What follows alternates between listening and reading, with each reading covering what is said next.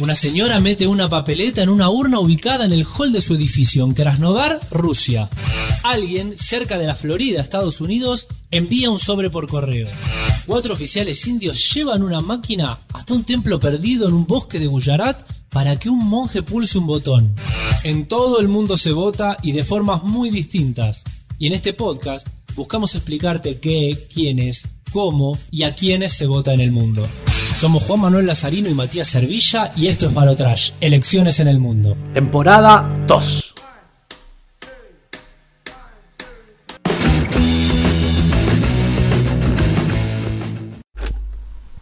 Momento, por favor.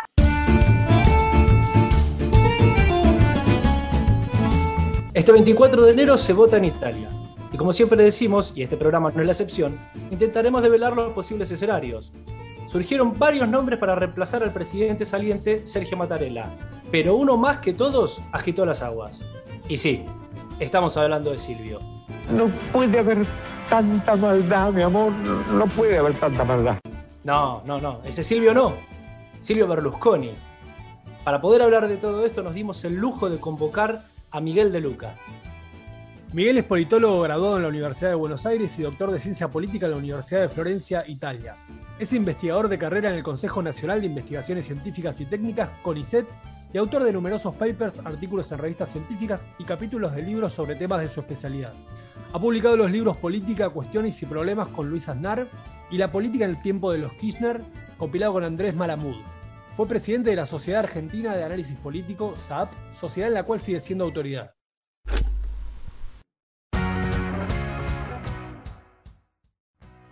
Queremos aprovecharte, hemos leído y cursado con vos y quería pedirte algo en lo que sos un especialista, que es que hagas un breve resumen del sistema político de Italia. Para la gente que escucha el podcast no va a ser una novedad necesariamente, pero como el, público se renueva, sí es importante tener en clara las especificidades de Italia y de un parlamentarismo en general.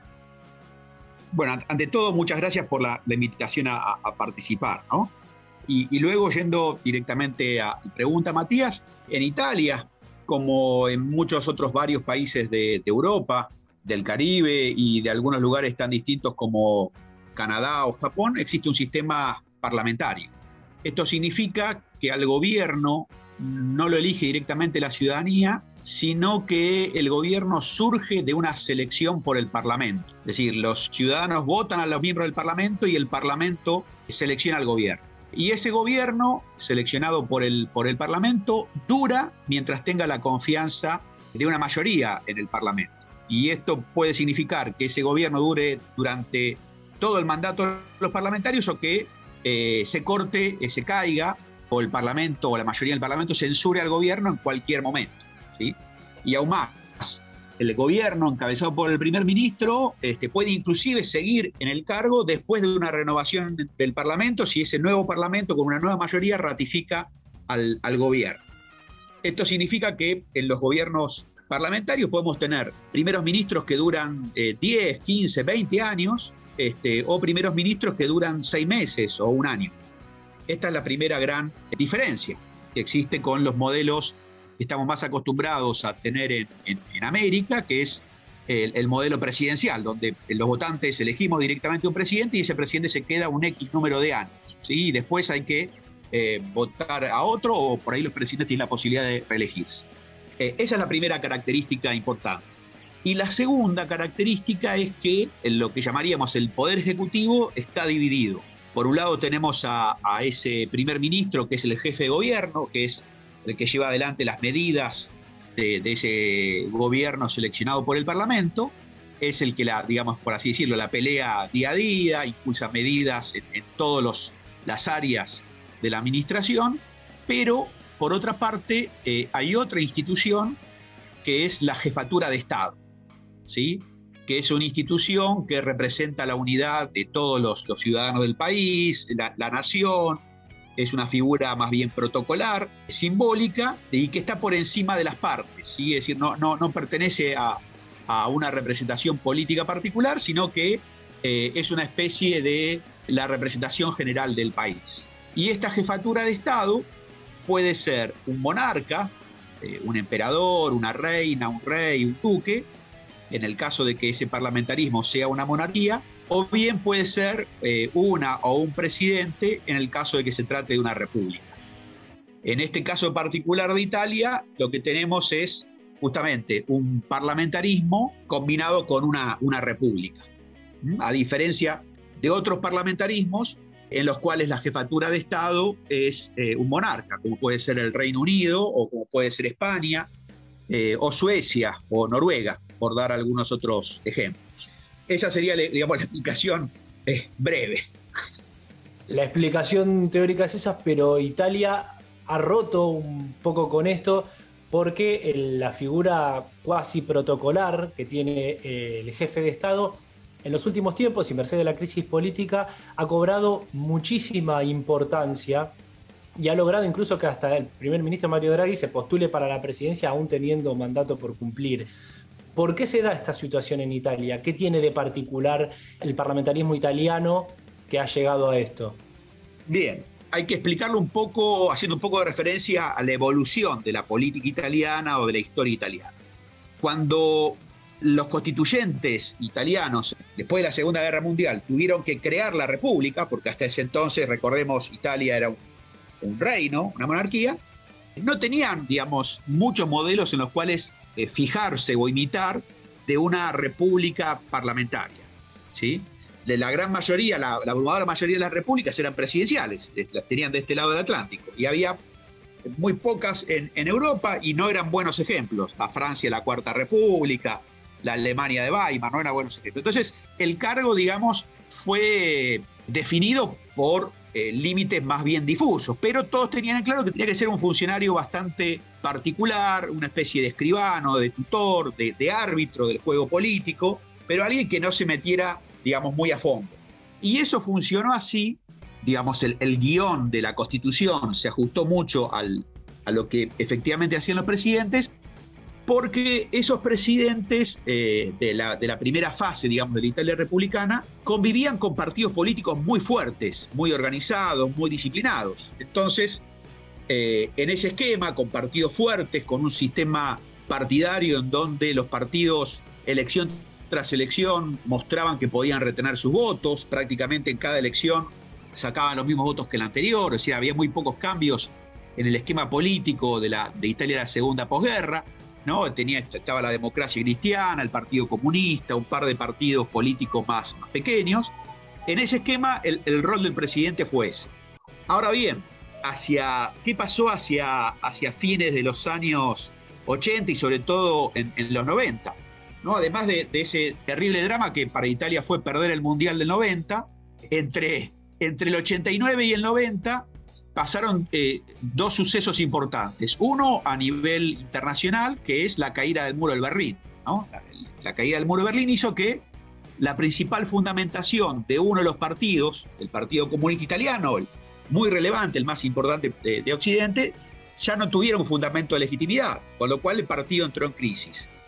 Y por otra parte, la democracia cristiana eh, y otros partidos menores que habían sido siempre gobierno desde el 46 y en adelante, empezaron a sufrir una fuerte, digamos, una fuerte crítica o cuestionamiento y pérdida de legitimidad porque explotó el escándalo de, manos limpias, de Manipulite, de Tangentopoli, y empezaron a desfilar los principales dirigentes por los tribunales de justicia. Eso hizo que el sistema político italiano explotase, Big Bang de los partidos, los partidos tradicionales desaparecieron y apareció un nuevo sistema de partidos y aún más. Para completar el panorama, apareció un outsider de la política, un, Silvio Berlusconi, que hasta ese momento solo era conocido por, por ser un importante empresario del mundo de la televisión. Berlusconi eh, era el propietario de, los tres canales privados de televisión en, en, Italia. En Italia había seis canales de televisión, los tres privados, él era el propietario. Todos los seis son igualmente malos.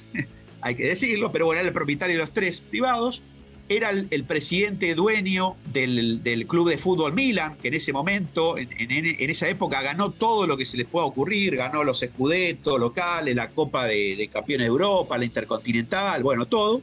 Y entonces era una figura muy, muy famosa y a la primera elección que se presenta con un partido inventado por él, eh, logra eh, ser seleccionado como primer ministro.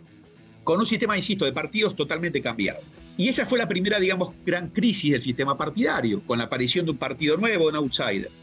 Pero como si esto fuera poco, hace muy poquito tiempo hubo otra explosión del sistema partidario y apareció otro nuevo outsider con otro partido totalmente nuevo, y ese partido nuevo es el Movimiento Cinco Estrellas, liderado en este caso por un cómico, Beppe Grillo, con lo cual el, sistema de partidos en Italia está totalmente desquiciado.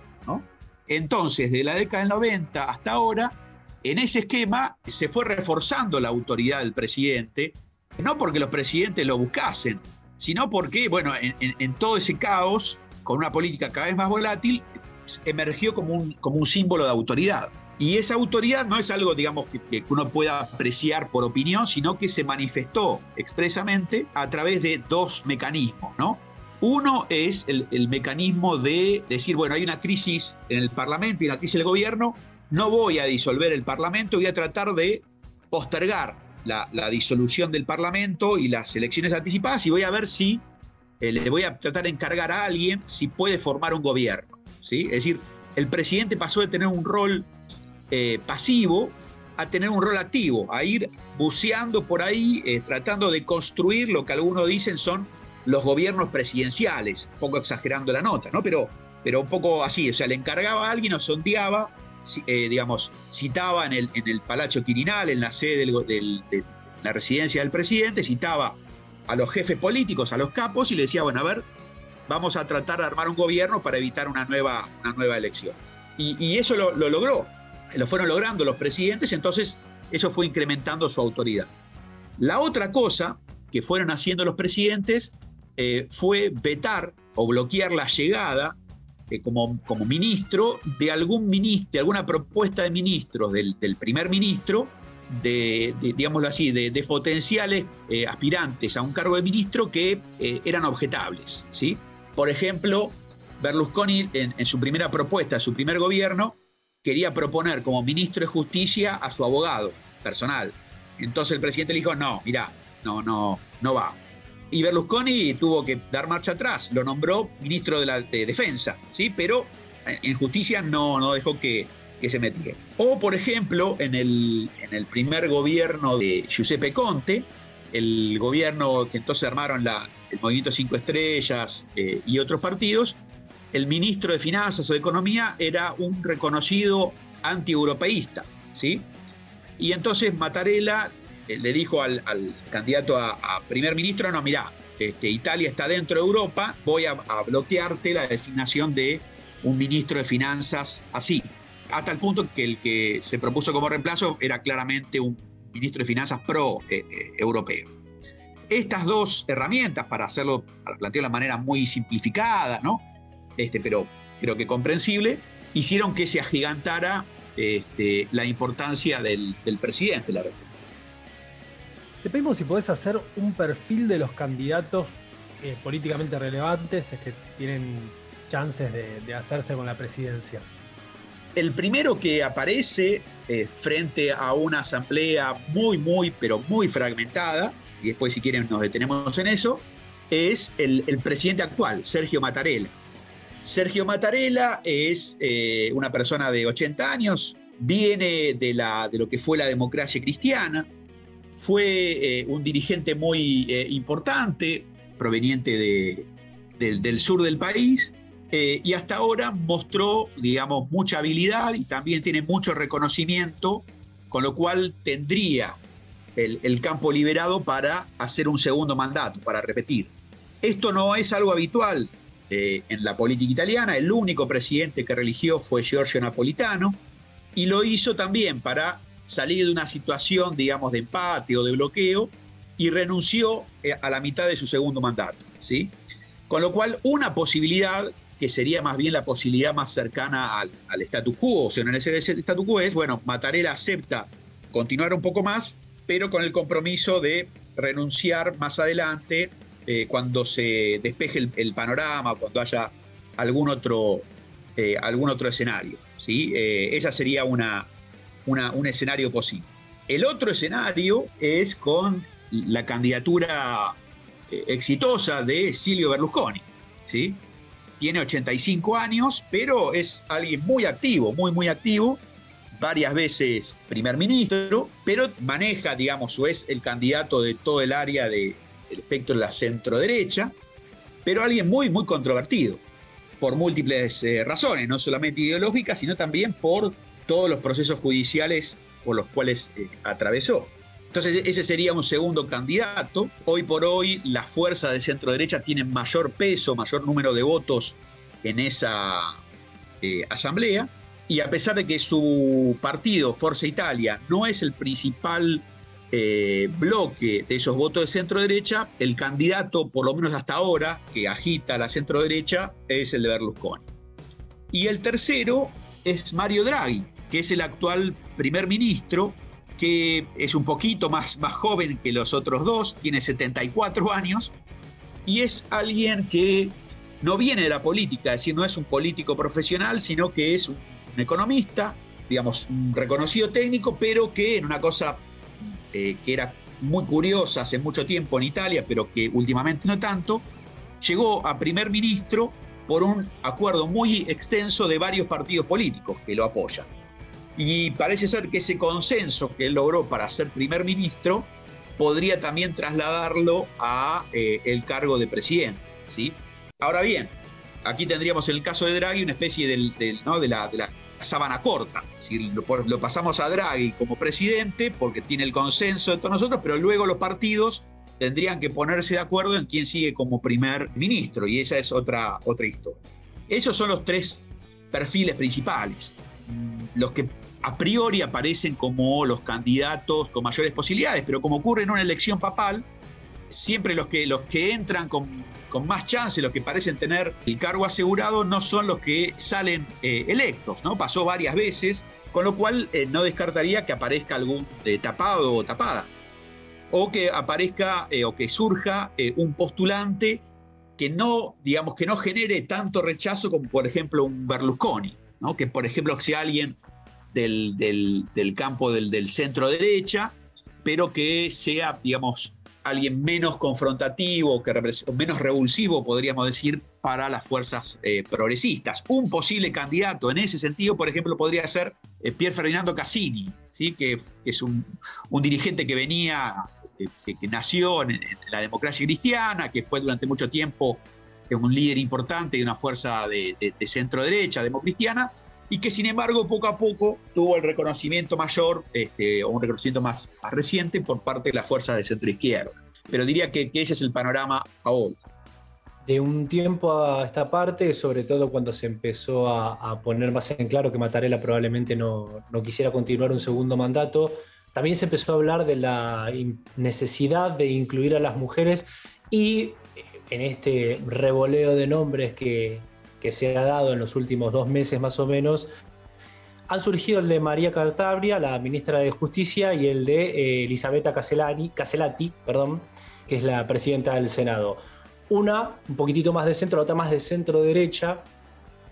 ¿Crees que tienen alguna chance? ¿Crees que el momento de la política actual, en caso de que Mattarella diera eh, un paso al costado y no se presentase, no fuera el candidato a presidente, ¿tendrían oportunidad de asumir o el tema de que la grieta se va a profundizar tanto por la presencia de Berlusconi que las va a terminar dejando afuera de este momento? Yo creo que tienen bajísimas chances cualquiera de estas candidatas, ¿sí? más por su perfil que por su condición de mujer. La política italiana, a pesar, digamos, de, del transcurso del tiempo sigue estando manejada eh, básicamente por hombres. Los dirigentes de los principales partidos, salvo de Hermanos de Italia, donde la, la, líder es eh, Giorgia Meloni, el resto son, son hombres y eh, ve, veo muy poco probable que ocurra la elección de, de, una mujer. No digo que sea imposible, digamos, simplemente que es eh, poco probable que eso eh, suceda. Eh, hay algunos analistas que hablan de continuidad de Mattarella o debacle institucional. ¿Es tan así esto? Italia está prácticamente desde que eh, tuvo la crisis de los años 90 que, que les mencioné al inicio, eh, viene debatiendo, discutiendo sus instituciones. ¿sí? Hubo comisiones de reforma constitucional, debates, eh, varios debates en donde intervinieron no solamente políticos, sino destacados politólogos. Y la verdad que lo único que reformó el país fueron las reglas electorales. Las reglas electorales tuvieron varios cambios, pero el formato de la constitución no se modificó. Varios partidos tienen distintas propuestas, pero yo creo que más bien es un, debate en parte para la tribuna o en parte globo de ensayo, pero no veo posible que eso ocurra en la práctica, sobre todo porque no hay volumen eh, político, no hay capital político para que la clase política italiana se, ponga de acuerdo en cómo, cómo serían las nuevas reglas de juego. Entonces, si eso no existe, es muy difícil que cambie. Es más, veamos que, que existen grandes problemas para tener un sistema de partido más o menos organizado, ¿sí? para que los partidos logren asentarse eh, en el tiempo. Eh, entonces, si ya eso es así difícil para los propios partidos políticos, imagínense para tener un acuerdo sobre unas nuevas bases constitucionales. Yo realmente eso lo veo muy, muy complicado, muy difícil. Son 1009 los miembros del Parlamento que elegirán por voto secreto al próximo presidente. Son 630 diputados, 320 senadores y 58 delegados regionales que deberán lograr un acuerdo que alcance los dos tercios del Parlamento en las primeras tres votaciones. De la cuarta en adelante, el presidente se define por mayoría simple, es decir, el número mágico de 505 votos. El número mágico luego de la, potencial tercera rueda va a ser 505, que son la cantidad de votos necesarios para poder acceder a la presidencia.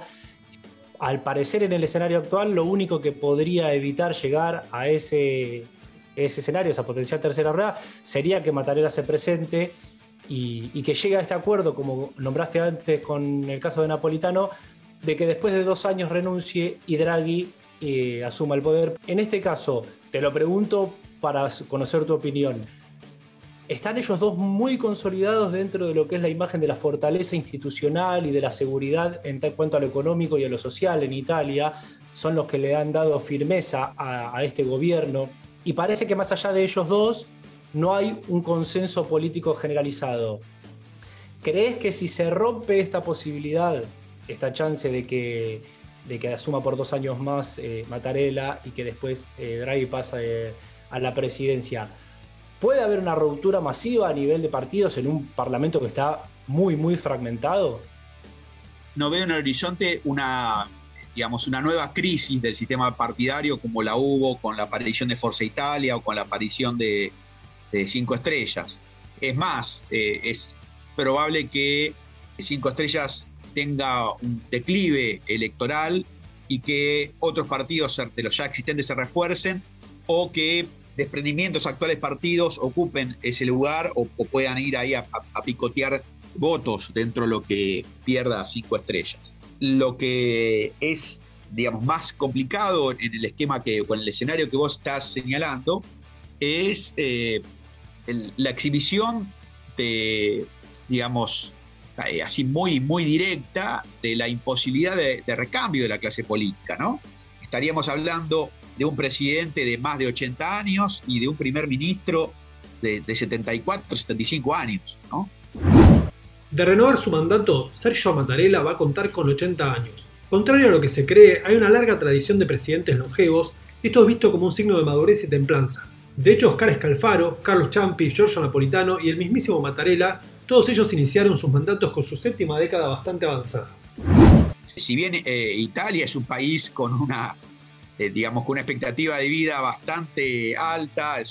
el juego, bueno, nos está diciendo esto algo respecto de quienes manejan los hilos del poder o, quienes ocupan los principales cargos. Y, en ese esquema, eh, digamos, yo, yo no veo una nueva explosión del sistema de partidos, pero sí una dificultad para luego poder reacomodar eh, las piezas del sistema político. Para dar un ejemplo de esto que estoy señalando, en esta asamblea claramente hay eh, dos tipos de, votantes. ¿no? Por un lado están los que están encuadrados en un partido político, luego puede haber internas dentro de ese partido político, de esa coalición, pero además hay un grupo que, es muy relevante, que es el, llamado grupo mixto. ¿sí? ¿A, qué se llama grupo mixto? Bueno, a esos diputados y senadores que fueron electos por alguna lista partidaria, pero que después, eh, durante el transcurso de la legislatura, eh, se fueron de ese bloque ¿sí? Dejaron el, bloque, o como, se dice en la política argentina, borocotearon, ¿sí? Y ese grupo, en la, actualidad, es el grupo más grande, el grupo mixto más grande eh, desde que se elige presidente en Italia, ¿sí? De, todas las asambleas que eligieron hoy es el más grande. Hay 66 diputados que, pertenecen al grupo mixto y 48 senadores. Y prácticamente esos, eh, hoy por hoy, esos que, se fueron de algún partido, pueden ser los que definan al próximo presidente de la República. Este, lo cual nos, habla de la, digamos, eh, tremenda fragmentación del sistema partidario. El, bloque más grande es el de la Lega, que no llega a los 200, es decir, eh, apenas tiene un, cuarto de ese número mágico que vos decías, con el de los, de los 505 eh, que harían falta para proclamar eh, a presidente. Miguel, te queremos agradecer por, por estar, por ser tan claro en las respuestas y por brindarnos parte de tu conocimiento, pero antes de despedirte te queremos pedir algo que pedimos siempre a nuestros invitados e invitadas, que es que mencionen y recomienden algún libro, alguna serie, alguna película o cualquier producto cultural eh, que tenga que ver con el tema, en este caso la elección presidencial italiana o la sociedad italiana, la política italiana en general. Bien, bueno, eh, puedo hacer más de una recomendación. Eh, a ver, empiezo. En, Netflix en una época estaba, ahora no sé si sigue estando, hay, una comedia muy liviana que se llama Benvenuto Presidente, es decir, Bienvenido Presidente. Y es un escenario ficticio, no, voy a tratar de spoilear, en donde producto de, digamos, de estos juegos de, la política italiana, surge como presidente alguien inesperado, ¿sí? Eh, alguien que no es un político, y la, dejo ahí, ¿sí? Ahí, tienen un caso. Eh, otras dos películas eh, eh, que también recomiendo son sobre el, presidente más votado de Italia y el más amado por los italianos, que es Sandro Pertini, ¿sí? Que, bueno, que, fue un partisano, ¿sí? Hay un documental que está en YouTube, que lo pueden ver, que se llama justamente Sandro Pertini, el, combatiente, que, es, está muy bien logrado. Y después hay otra película también muy, muy reciente, el documental debe ser del 2018, 2019, y la película también de, estos dos últimos años. El primero es un documental, la segunda es una película que retrata sobre, todo eh, a un Pertini eh, joven, ¿sí? es decir, el Pertini de la, de la resistencia, el Pertini, el Pertini partisano. Esas serían las, las recomendaciones que tengo. Ah, y, una eh, tercera o cuarta, que es una película de Paolo Sorrentino. No sé si lo ubican a, un director de cine muy afamado. Bueno, en Italia se estrenaron, se estrenaron en dos partes eh, una película que se llama Loro, o sea, ellos, que es una ficcionalización de eh, Berlusconi. Y a nivel internacional esa película, digamos, es, dividida partes, se, hizo, se estrenó, digamos, en una, en una sola. Reitero, Loro de, de Paolo Sorrentino. Esto fue Balotrash.